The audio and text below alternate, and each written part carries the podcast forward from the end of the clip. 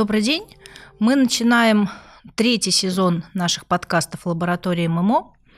И сегодня будем обсуждать отношения Индии и России в меняющемся миропорядке. Я Виктория Журавлева, руководитель Центра североамериканских исследований ММО. И со мной два ведущих эксперта. Наш друг и коллега из Индии Нандан Уникришнан, глава программы евразийских исследований Observer Research Foundation, и Алексей Куприянов, руководитель Центра Индоокеанского региона ММО. Я рада вас приветствовать. Начну я с вас, Нандан, хорошо? Самый простой и самый общий вопрос, и самый непростой в то же время. Каковы сегодня отношения Индии и России? Как вам кажется, какие основные вызовы, какие основные сложности, а может быть, наоборот, какие-то есть достижения? Во-первых, спасибо, что пригласили. Это спасибо вам, очень что пришли. приятно. Индо-российские отношения сейчас проходят через э, интересные времена если говорить мягко. Очень много вызовов, в особенности из-за того, что, в общем-то, отношения между Россией и Западом полностью ушли в негативную зону. И все эти санкции, которые наложили э, западные страны, не помогают. Они, конечно, существенно усложняют э, поддержку деловых отношений с Россией.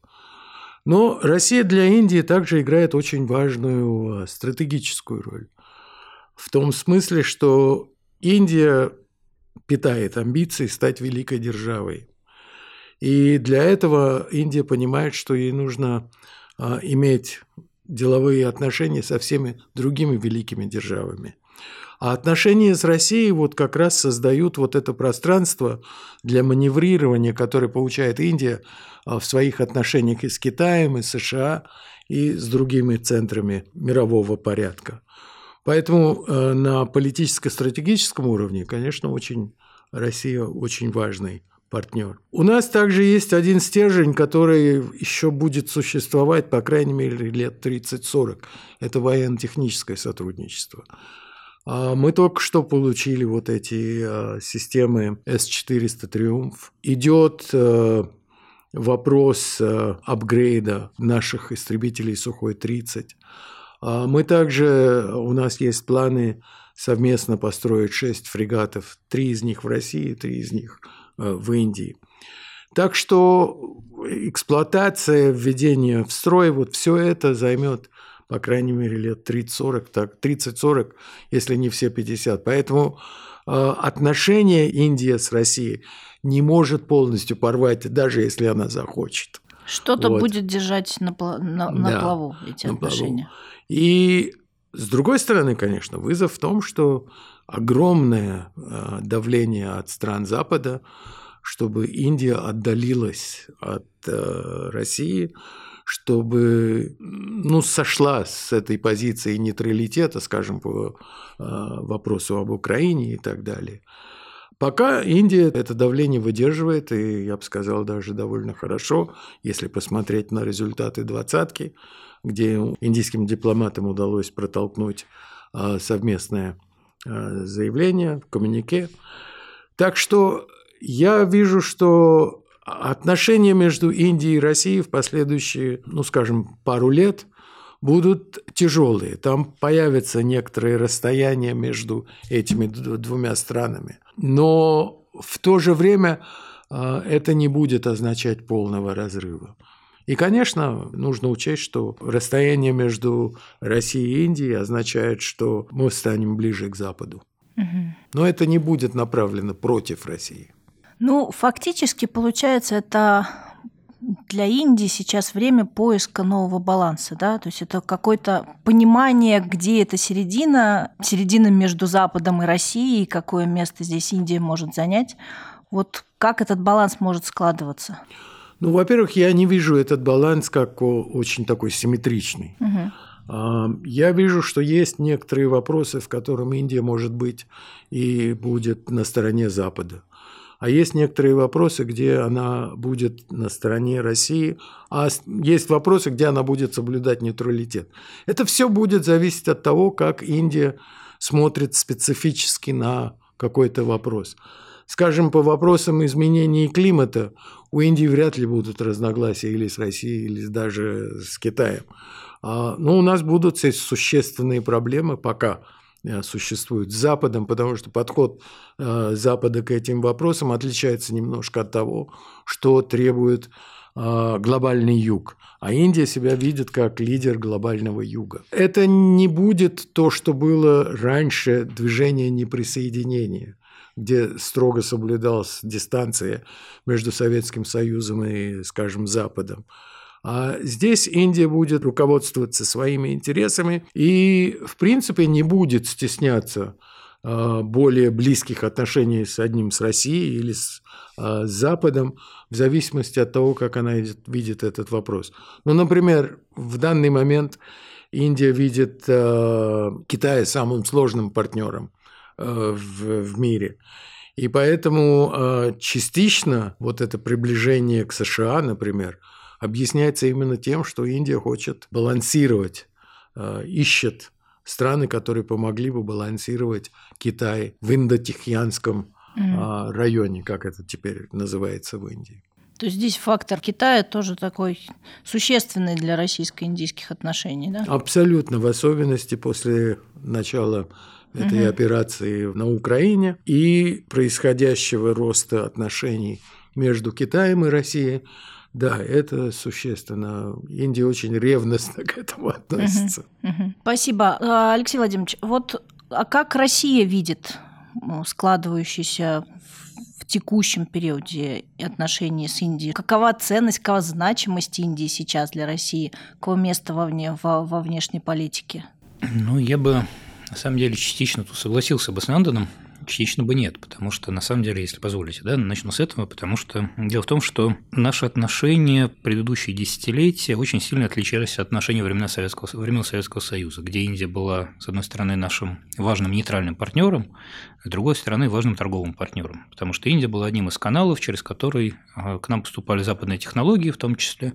Вот мы, в частности, часть западных компьютеров закупали через Индию тогда, вот, и закупали большое количество индийских товаров в том числе легкой промышленности, чая, в общем, все это люди старшего поколения все это хорошо помнят. После распада Советского Союза наше политическое взаимодействие, ну, более-менее сохранилось, потом еще укрепилось, экономическое рухнуло, на самом деле, потому что Индия прекратила быть важным партнером России торговым.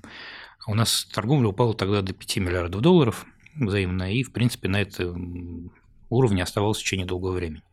И она за 30 лет доросла, ну, вот максимум у нас был 12 миллиардов сразу после ковида, и то это по результатам после ковидного отскока. Сейчас у нас по итогам прошлого года торговля практически 40 миллиардов без малого. То есть рост огромный. Да, и в этом году, скорее всего, будет 50-60 миллиардов, потому что у нас уже даже по итогам первого полугодия порядка 30 миллиардов. В общем, как ни парадоксально, у нас, с одной стороны, да, у нас происходит э, политическая проблема в политическом плане, потому что на Индию очень сильно давят западные страны.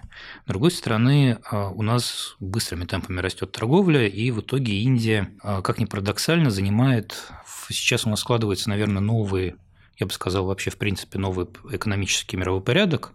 И Индия э, вместе с рядом других стран, такими как Турция, Арабские Эмираты, Сингапур, Китай, занимают в этом мировом порядке роль своего рода посредника между э, Россией и Западом. Чем-то это похоже на времена Холодной войны, но не совсем. То есть у нас сейчас, на самом деле, по большому счету, Индия становится таким важным промежуточным звеном экспорта наших энергоресурсов на Запад. Вот. И это оказывается, в общем, при нынешних условиях э, и у России, и у Запада нет альтернативы такой схеме. Потому что, с одной стороны, Западу надо получать, пускай подорожавшие, но все еще дешевые российские энергоресурсы, а Россия получает, пускай меньше, но все-таки деньги от экспорта этих энергоресурсов. То есть, по большому счету, мы выстроили новую схему, а, в которой вот эти страны-посредники как-то неожиданно получили такой бонус в качестве э, дополнительных денежных средств, которые, э, ну да, вот по большому счету они получают за это посредничество. То есть у нас получается, что политически э, мы от Индии, ну не сказать, что отдаляемся, да, но в довольно как бы специфической ситуации находимся, в том числе именно из-за того, чтобы, ну, типичный пример, то, что Путин не встречается с Моди уже сколько? Да, второй год. Второй год. Вот. Это, и почему он не встречается, он объяснил вот на Валдае, где мы с Наданом оба были в Сочи, он вполне понятно сказал, что он не хочет ставить, зачем ставить партнеров в неловкое положение. Зачем э, тех, кто нам дружествен, да, заставлять, по большому счету, в общем, подвергать их лишнему давлению со стороны Запада. Угу. С одной стороны. С другой стороны, о том уровне экономического взаимодействия, который у нас сейчас, мы не могли и мечтать. И на самом деле, ну, конечно, в значительной степени это экономическое взаимодействие, это наша нефть, которую мы качаем на Запад через Индию. Но не только. Потому что э, у нас вырос импорт из Индии за это время. И более того, у нас часть того импорта, который мы сейчас получаем от Индии, она фактически находится в серой зоне. То есть она не попадает в общую статистику российско-индийских торговых отношений, потому что, как правило, это товары, которые идут через Арабские Эмираты, Турцию, Китай, Иран. То есть часть нашего импорта из Индии спрятана там. То есть Индия становится не только посредником в продаже наших энергоресурсов Западу, но и посредником в продаже западных технологий и западном инвестировании в Россию. Сейчас этот процесс менее заметен, потому что гораздо проще наладить транспортировку нефти, чем э, нормально, более-менее легальную перекачку технологий и финансовых ресурсов. Но там понятно, что сейчас дисбаланс существует, как он всегда существовал в российско-индийской торговле. Но со временем, в общем, мне кажется, что вполне возможно, что он начнет выправляться. Mm. То есть сейчас для России Индия – это важный торговый партнер, важный посредник, в ее торговле вообще на мировых рынках, с одной стороны. И с другой стороны, конечно, это то, о чем Нанда совершенно правильно сказал, это очень ценный политический партнер по-прежнему.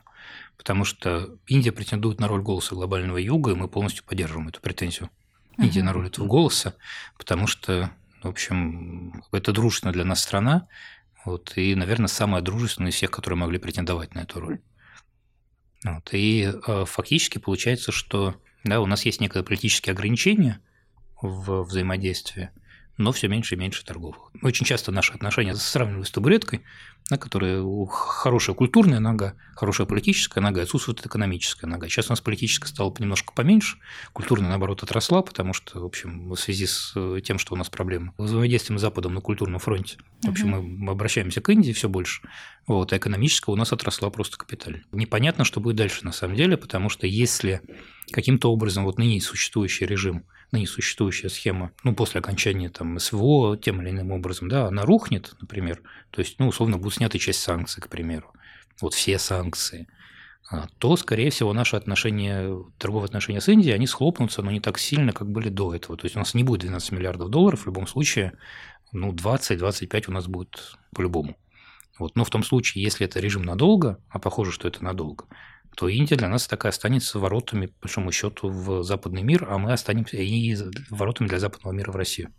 Ну, то есть получается, что на самом деле, чем дольше сохраняется вот текущая ситуация, тем больше вероятности, что складывающиеся торгово-экономические связи, да, и военно-технические связи, они будут создавать какую-то новую ткань в отношениях, да, которая, возможно, станет тканью будущих отношений. С военно-техническими связями очень сложно все. Нет, там намного сложнее с военно-техническими. Да. Так. Потому что э, может получиться, что наоборот текущая ситуация может повлиять на то, что Индия будет передвигаться медленно на сторону э, западных систем. Mm. И тогда, в общем, ну, то, что Алексей рассказывал, военно-технические отношения, между прочим, как раз и снизится их уровень до эксплуатации тех систем, которые уже существуют. Если посмотреть серьезно, между прочим, последние три года Индия никаких крупных систем у России не покупала. Идет просто эксплуатация старых систем. Ну, я бы сказал, что это объясняется, во-первых, политическими причинами, конечно, потому что, в общем, да, ну, щ... это опять тот же самый баланс между Западом и давление Запада. Ну, давление Запада, да. Здесь. А во-вторых, это объясняется совершенно объективными причинами, потому что сейчас эти системы нужны на фронте, в общем, они не где-то еще. Угу. Но другое дело, что будет после того, как СВО закончится. Потому что, с одной стороны, конечно, да, в общем, у нас будет огромный вот этот вот пробел, да, который сейчас активно заполняют западные страны да, мы сейчас ушли, по большому счету, с большого количества рынков, куда мы раньше экспортировали товары. И, понятное дело, сейчас их заполняет Запад. С другой стороны, вот представь себе, что все это закончится, и у нас будет работающая на полностью маховик военной промышленности, заводы, производящие снаряды в огромных количествах, патроны, новую технику, причем технику, опробованную в боях в том числе. Угу. То есть э, мы, скорее всего, увидим еще одну волну российской оружейной экспансии на внешние рынки – И а, очень многое будет зависеть от того, сохранятся ли и в каком именно объеме сохранятся вот эти вот политические ограничения на экспорт российских систем. Потому что, с одной стороны, конечно, когда Россия не очень-то готова сейчас продавать в больших количествах свои системы на внешние рынки плюс давит Запад, это одна ситуация. Ситуация, когда давление Запада снижается, потому что в любом случае конфликт закончился, а Россия, наоборот, готова в огромном количестве экспортировать дешевое вооружение, причем уже прошедшее проверку боем, эта ситуация совершенно другая. Угу. То есть вполне возможно, какую-то часть рынка мы в любом случае отыграем, и вполне возможно даже увеличим свое присутствие. Ну, я, э, если я могу встрять да, это, конечно, я да. не настолько оптимистично на это смотрю, просто потому что в данный момент все-таки мы живем в ситуации, где финансовую систему доминирует Запад. И то, что Алексей описал, это правда, это может получиться. Но все-таки конкретно на примере Индии, Индии придется расплачиваться за эти системы. У Индии сложные вопросы с Китаем, поэтому мы не будем расплачиваться в юанях. А в долларах сложно за военную продукцию. А Россия не закупает а, товаров из Индии на вот эту сумму, чтобы покрыть а, расходы военные, ну то, что поставляется. Поэтому я в этом смысле более пессимистично настроен, чем Алексей.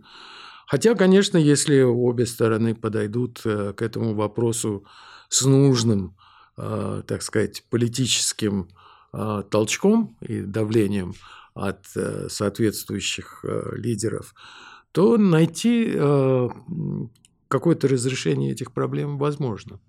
Нандан, а вот есть ли какие-то отличия в отношениях, в настроениях, которые сейчас в индийской элите в отношении России и в обществе? То есть есть какое-то, какое-то, не знаю, разность позиций, или вот индийская элита прям совсем как-то совсем по-другому видит Россию, чем общество. Вы можете вы что-то видите вы такое?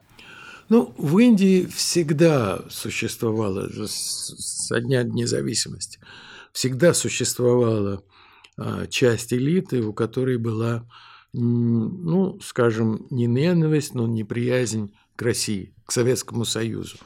Это было чисто идеологически. Они существуют и сегодня. Но они, можно сказать, стали а, больше и сильнее. Потому что в начале была аура вот социалистическое планирование экономики, вот все это. Хотя Индия никогда а, не была социалистической страной. Ну, конечно, кроме того, что Индира Ганди вписала это слово в Конституцию в одно время. Но у нас всегда отношения были капиталистические. А в данный момент вот эта вот элита, которая э, тяготеет, я бы сказал, к Западу, а, имеет существенное влияние. Но в обществе как таковом а, отношение к России очень-очень позитивное. Историческая память как бы существует о том, что начиная с конца 50-х годов а, Советский Союз, и это, естественно, означает и Россию, всегда стоял с а, Индией. Ну, конечно, были некоторые моменты, скажем, тяжелые даже с Советским Союзом, но в основном Союз поддерживал Индию, и Россия продолжала эту политику Советского Союза. Поэтому в этом отношении отношение общества к России очень положительное. Недавно провели опрос, по-моему, 35 э, стран об их отношении к различным странам, включая Россию. И Индия оказалась одним из двух или трех стран, где э, очень позитивное отношение к России более 60%. Так что это показывает, как относится общество к России. Это очень ну, чувствуется, да, Но вот на уровне элит, конечно, там вопрос намного-намного сложнее. И это, естественно, связано с экономическими вопросами. Для Индии самый большой вызов в данный момент – это экономика. У нас очень много бедных людей, их нужно поднимать выше уровня бедности. И, конечно, энергетика помогает, то, что Россия снабжает нас нефтью а, более дешевой, чем а, в других местах. Но в то же время а, использовать эту нефть Индии нужна в производстве, то есть нужны технологии, нужны заводы, нужны ресурсы финансовые.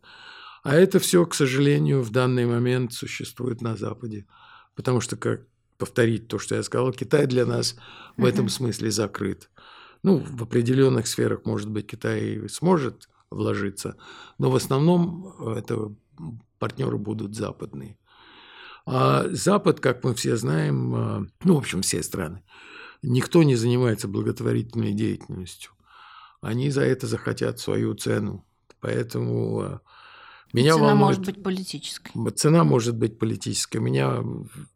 Ну, мне кажется, она будет политической. Хотят и Запад захочет сделать Индию полноценным союзником в борьбе против Китая и России. Угу. Вот это вот так называемая containment policy. Алексей Владимирович, а может что-то Россия на это, ну, я бы не сказала противопоставить, но есть какое-то у России видение своей роли в регионе и как сделать так, чтобы эти отношения, которые сейчас выстраиваются с Индией, не распались просто там, как только пропадет необходимость в, в новых каналах. Не, ну они не распадутся, как бы, да, на самом деле. То есть они в любом случае, все эти отношения, которые сейчас есть, они сохранятся, и политические, и экономические, и военные, как надо правильно сказал, военные минимум на 50 лет, скорее всего, политические так будут, ну, в общем, сохраняться. Ну, у России есть какая-то стратегия, как вот помочь Индии в этом выборе между Западом и Россией? Просто надо исходить из того, что Индия вообще индийцы это Индия не страна третьего мира, да, это не люди, которые там там не туземцы, которым надо объяснять, чего им Нет, надо делать, понятно. куда им идти. То есть, С в данном случае мы уже туда не поедем, это да, ясно, да. То есть и надеяться на то, что там туда приедет какой-нибудь российский чиновник или там американский чиновник и все им объяснит, и немедленно начнут действовать в нужном направлении, это дело дохлое. Вот классический пример того, как, в общем, да, регулярно, например, американцы сами портят себе отношения с Индией, когда какой-нибудь уж больно говорливый сенатор – или конгрессмен, не удержавшись, начинает индийцев получать, как им надо соблюдать права человека, вот как им строить настоящую демократию. То есть там даже никакой помощи с нашей стороны не надо, там само все испортится в нужном направлении. Надо смотреть, чем мы в данном случае можем индийцам помочь в их да, наиболее, наиболее активных, таких больших нуждах. Индийцам сейчас нужны технологии. Вот мы что-то у нас есть из того, что можем предоставить, причем это не только военные технологии, вот есть технологии, в которых индийцы значительно нас опережают, и произвол, уровень производства, которых у них значительно выше. Это, например, там фарма, да, классический пример. Угу. Есть технологии, в которых а, мы в большом количестве, в смысле, в отдельных направлениях впереди. Например, это био, биотех. То есть, в общем, мы не можем составить в данном случае конкуренцию условному Западу. Вот, у нас есть свои плюсы. То есть, тут на самом деле все даже не то, что у нас есть плюсы, я бы сказал, у нас могут появиться плюсы. То есть это очень зависит от действий наших властей в этом случае. То есть если мы окажемся достаточно гибкими и достаточно активными для того, чтобы а, быстро реагировать на индийские запросы, то есть, например, не там, где Запад, например, будет долгое время что-нибудь согласовывать упорно, вот, а мы среагируем быстро и предоставим индийцам то, что им надо, вот, мы вполне можем выиграть темп в этот момент. То есть, ну вот есть типичный пример, да, соглашения о зоне свободной торговли между Индией и Евросоюзом. Сколько там уже переговоры идут? Лет 8-9. Да-да-да, и при этом, в общем, с индийской стороны все они достаточно быстро, они как бы все дошли, скажем так, до своей, вот до заборчика со своей стороны, а с европейской стороны они все еще топчутся где-то далеко-далеко, потому что надо все согласовать, надо выяснить, кто против, кто за. Есть только, по большому счету, несколько стран, ну, две, которые заинтересованы, причем одна заинтересована очень, Франция, вторая в меньшей степени Германия, в развитии отношений с Индией, остальным это просто безразлично. Поэтому в итоге все это европейское болото, оно, в общем, очень медленно перетекает в сторону вот это вот заключения соглашения о зоне свободной торговли. Вот. Если мы будем достаточно быстры, активны и результативны, вполне можем отыграть темп на нескольких направлениях. А, соответственно, это первое. Да? Второе, где мы можем принципе, помочь. Ну, все на самом деле очень сильно будет зависеть от того, как именно закончится наша операция на Украине. Потому что одно дело – это страна, которая, например, потерпела поражение в той или иной форме, да, а второе дело – это страна-победитель, опять же, в той или иной форме.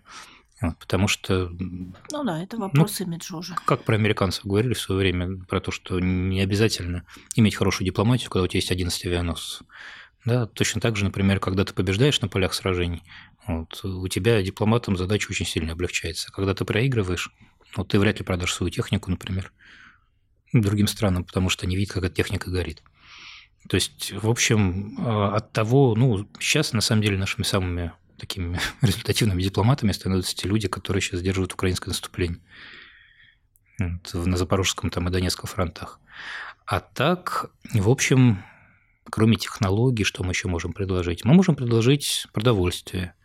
Сейчас это не очень актуально, потому что Индия до сих пор является одним из крупнейших экспортеров, например, риса на мировой рынок. Ну, являлась до этого года, когда был введен запрет на экспорт риса. Насколько мы видим, сейчас потихоньку у Индии начинаются проблемы с ну, пока еще это не проблема с продовольствием, но вот огромный потенциал, который она получила по итогам зеленой революции, вот он потихоньку исчерпывается, потому что продолжается рост населения, с одной стороны, с другой стороны, происходит потихоньку обнищание почв, особенно на Индоганской равнине. Потихоньку понижается горизонт грунтовых вод, то есть все меньше и меньше урожайность. Почвы беднеют. Дополнительно из-за изменений климата происходят неприятные штуки с муссонами. То муссон приходит слишком поздно. Вот, и, например, весна слишком жаркая. Вот мы с вами, Виктория Юрьевна, в Деле как раз были, да? Сколько угу. там, два года назад мы были? Было как раз мы попали под жаркую весну, когда в Индии из-за того, что из-за слишком жаркой весны очень сильно уменьшился выход зерна. Тогда, то есть пшеница не то, что сгорела на полях, но зерно, в общем, уменьшилось сам объем.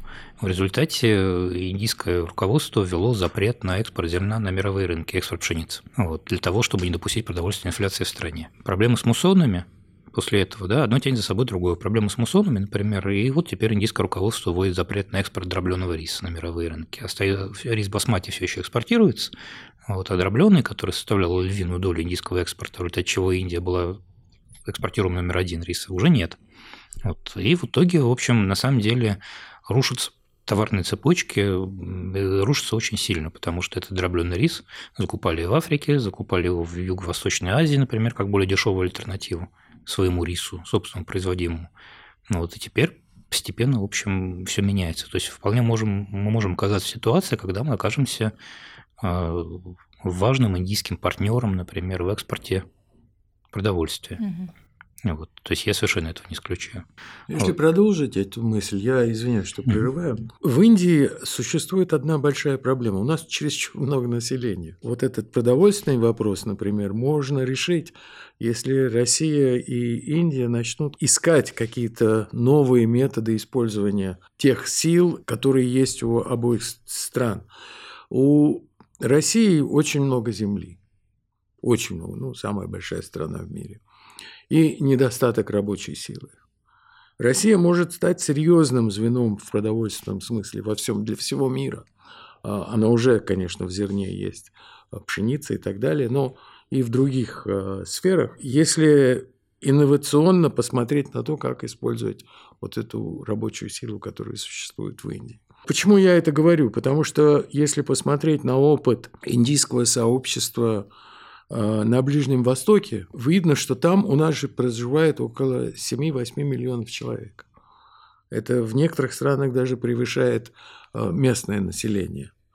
И в то же время вот эти страны, власти этих стран э, приветствуют индийцев и хотят, чтобы больше приезжало и квалифицированных, и простой рабочей силы. И выгоду они видят в этом, что индийцы как диаспора не вникают в внутренние угу. а, политические проблемы какой-то страны. Они приезжают, работают там, и потом, когда, в общем-то, достигают определенного возраста, возвращаются к себе домой. И, ну, как бы на пенсию. И они не собираются останавливаться там. Единственная разница, конечно, это Америка, я бы скажем, или некоторые страны Запада. Но вот э, в этом смысле индийцы, наверное, намного лучше многих других мигрантов во всем мире, я имею в виду. И поэтому э, России стоит, с моей точки зрения, рассмотреть этот вопрос. Если появятся какие-то связи между диаспорой, скажем, индийской, которая существует в России и э, Индией, тогда, раз, так сказать, найти или по попробовать разъединить Россию и Индию станет намного сложнее. Да, это намного, было по намного серьезным сложнее. факторам. Да. А есть какое-то у нас обсуждение в, А, в да, есть. Я, честно говоря, пессимист в этом плане, потому что, в общем, так получилось то, что, во-первых, а, вся эта миграция в страны залива, например, это не агромиграция. То есть, а, да, это, как правило, люди, которые туда приезжают, фактически, либо это квалифицированные специалисты, которые работают там в нефтяном секторе, либо это низкоквалифицированные специалисты, которые работают, ну, тоже обслуживают нефтяной сектор, либо там работают где-то, ну, условно говоря, а, Последний индиец в стран залива, который я видел, это был индиец в Манаме, который подметал полы. Да, это типичный пример низкоквалифицированной рабочей силы, которая так или иначе востребована. Сейчас это существенно изменилось. Сейчас очень многие индийские специалисты появились в банковской сфере, Ну да, ну, э, в сфере э, информационных технологий. И профиль индийского мигранта, он немножко изменился, то, что идет на Ближний Восток. Ближний Восток тоже изменился. Им уже не требуется просто простая рабочая сила для обслуживания, а они тоже хотят подняться на другую ст- Ну, то есть- ступень развития. то есть она им тоже требуется, но кроме нее им требуются еще дополнительно квалифицированные Дополнительно, специалисты. Да. Мгм.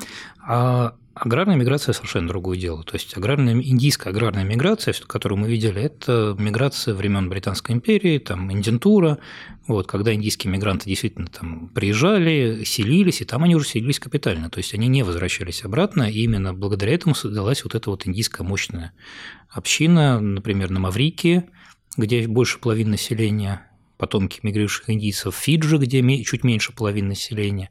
И, в общем, э, на самом деле я боюсь то, что опыт этих стран и опыт взаимодействия с индийской общиной там, он довольно как бы не, не сильно-то да, радостный, да. да, особенно Мгм. на Фиджи, где это привело к двум военным переворотам, к примеру.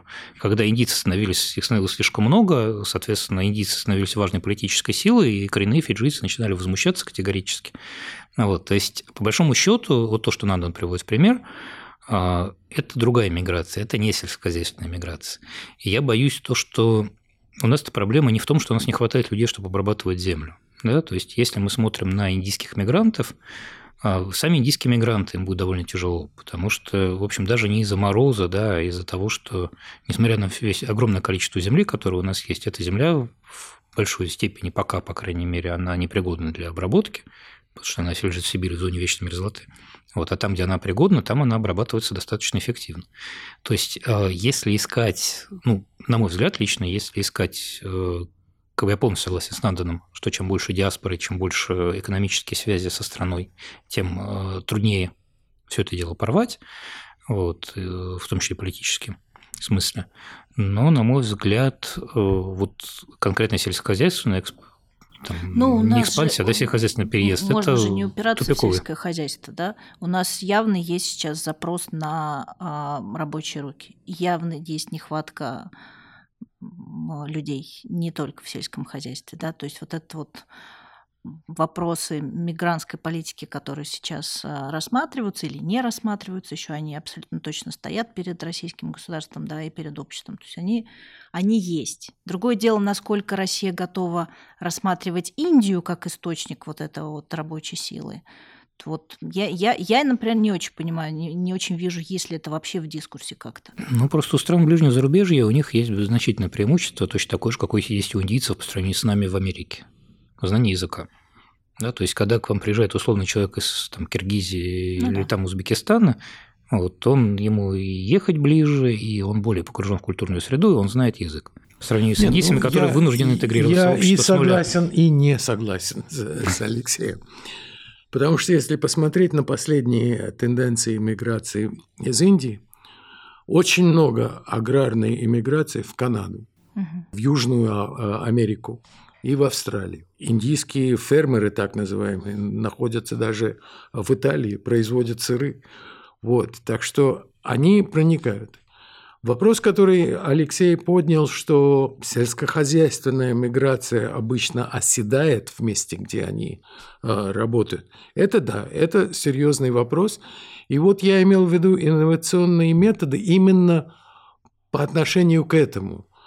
Э, Если можно было бы договориться, что э, индийское правительство будет с определенными людьми, которые хотят мигрировать, подписывать свои контракты, которые, в, э, которых четко написано, что э, по окончанию каждого, скажем, урожайного сезона они возвращаются на 2-3 месяца, а потом опять едут.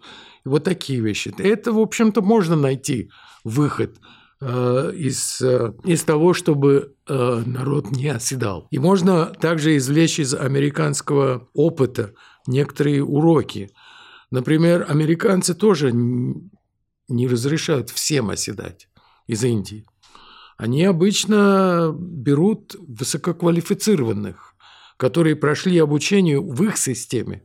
И вот эти люди начинают, являются первым поколением, которое оседает. Сейчас, конечно, там появились и третье, и четвертое поколение индийцев, поэтому это другое дело.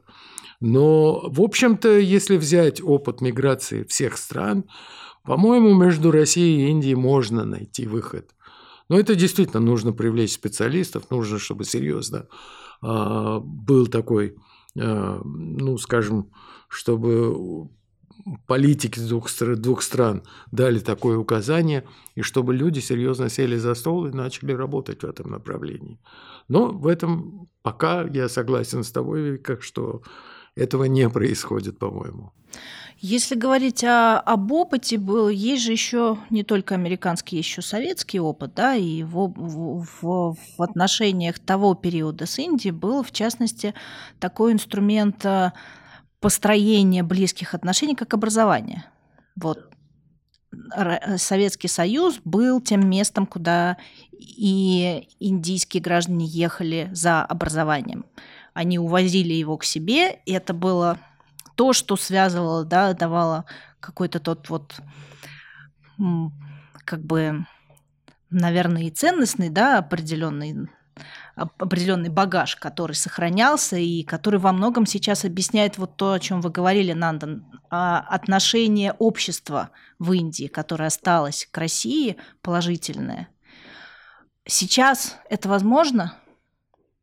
Есть какие-то идеи об этом, обсуждаются это как-то? Ну, сейчас индийцы достаточно активно к нам едут, на некоторых направлениях, по крайней мере, медицина, медицина. традиционно там технические науки.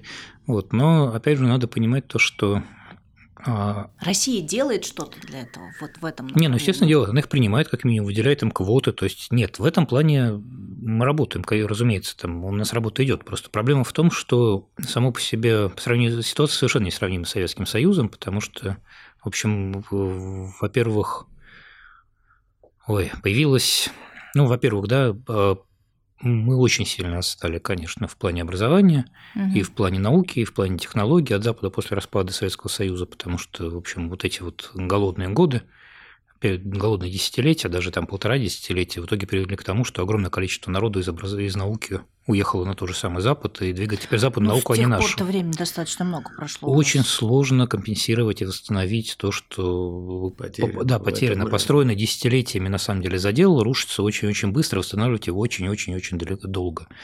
А, это, во-первых. Во-вторых, а, появилось очень много альтернатив в виде постсоветских стран. То есть, например, мы в итоге оказались в ситуации, когда в начале конфликта на Украине получилось то, что на Украине обнаружилось, что больше индийских студентов, чем в России. Ну, вот типичный пример, потому что вроде бы да, образование то же самое, да, образование такое же, с одной стороны, вроде как, а, но дешевле. То есть, да, вот здесь вот еще момент конкуренции. И плюс дополнительно, как сказал, третья проблема, то, что у нас все ограничено двумя сферами. У нас, по большому счету, ограничена техника в меньшей степени и медициной большей. То угу. есть а, в гуманитарной сфере, учитывая, что в общем, мы полностью сдали здесь позиции. Любой индийский студент, который желает изучать историю, политологию, а, культурологию, он едет на Запад, а не к нам. Ровно потому же, почему наши студенты, которые желают изучать, часто едут тоже на Запад. И в вопросе технического образования тоже произошла проблема.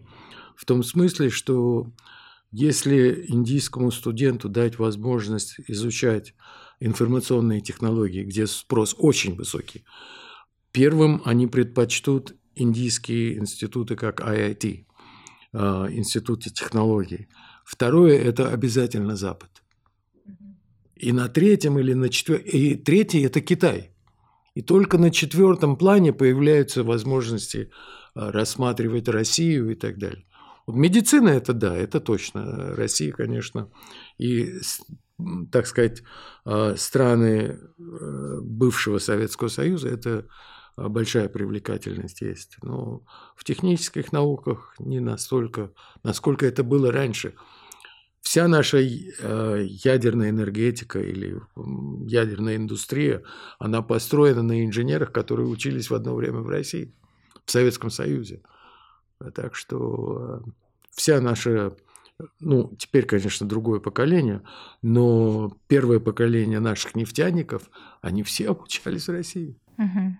То есть, возможно, на самом деле путь в том, чтобы вообще пересмотреть сотрудничество в сфере образования, то есть создавать совместно российско-индийские программы. Но есть своя проблема, на самом деле, связанная с тем, что э, в Индии, по крайней мере, до недавних пор, сейчас, скорее всего, это изменится в ближайшее время, запрещено же было создание филиалов иностранных институтов. Но это уже изменилось. Ну, сейчас, да, вот внесен законопроект, я просто не знаю, проголосовал уже Локсапха или нет еще за него. Но, вот, но будет. уже э, можно в сотрудничестве с индийскими университетами, да. местными университетами открывать То есть, на самом совместные деле, совместные курсы и так Да, далее. и плюс дополнительно сейчас, скорее всего, просто будет принят закон, согласно которому просто может будет открывать свои представительства Полностью, там, да. да, целиком. И это, на самом деле, очень большой плюс, потому что ну, понятно почему, да, потому что всегда, когда студент, например, огромный запрос на высшее образование в Индии, а, мало мест, огромное количество народу, который хочет туда попасть. Из-за этого, в общем, э, процветает индустрия подготовки, так называемой, к поступлению в институт. Вот, то есть э, там коучи просто жируют да, да, на выпускниках, приводят. Ну, Эпиде... Эпи... Эпидемии самоубийств нет, не как у нас. У нас ну, все. Нет, как... там индустрия в разы больше, чем... Есть целые города, которые на этом специализируются. Да. Прям вот, то есть студенты туда едут и готовятся к поступлению. То есть на несколько месяцев они превращаются в такой настоящий в такой студенческий кипящий котел, абитуриентский скорее. Вот, просто есть возможность каким-то образом искать выходы из этого дела. То есть это создавать совместные программы, создавать, например, филиалы совместные российских и нероссийских вузов. Это на самом деле штука, которая будет обогащать и нас, и их очень большой степени. То есть где-то индийцы продвинулись дальше вперед, где-то индийские преподаватели, а также, которые учились на Западе. А также э, попробовать посмотреть на то, чтобы открыть, я имею в виду в технической сфере, исследовательские институты с индийцами. Э, потому что так называемые э, ну, есть очень умные, скажем, индийцы, которые инженеры и так далее и тому подобное. Но вот нет опыта в Индии создания, скажем, нужной команды для того, чтобы мы могли, а, начиная с дизайна до производства, начинали бы делать собственные самолеты. Угу. Нету его просто. А вот научить индийцев можно. Поэтому, если э, с Россией договориться, как построить а, вот это все научно-исследовательское направление, это было бы очень полезно. До этого Запад пока еще не дошел. Они все еще видят вот то, что они забирают лучшие умы, и потом отсеивают. Вот. А здесь у России, если Россия возьмется за это, будет очень серьезное преимущество. Ну, я думаю, что у нас есть а, достаточно большое поле для взаимодействия в нашей сфере, то есть на уровне экспертов в общественно-политической среде. Ну, тут и вопроса это, нет, это, потому, это потому тоже... что Россия просто не существует в Индии в данный вот, момент. Да, да, это то, нас... что я, то, что я видела, будучи в Индии, нет в, полити... в, в общественно-политической дискуссии России нет российских экспертов, не представлены они. И то же самое абсолютно происходит у нас.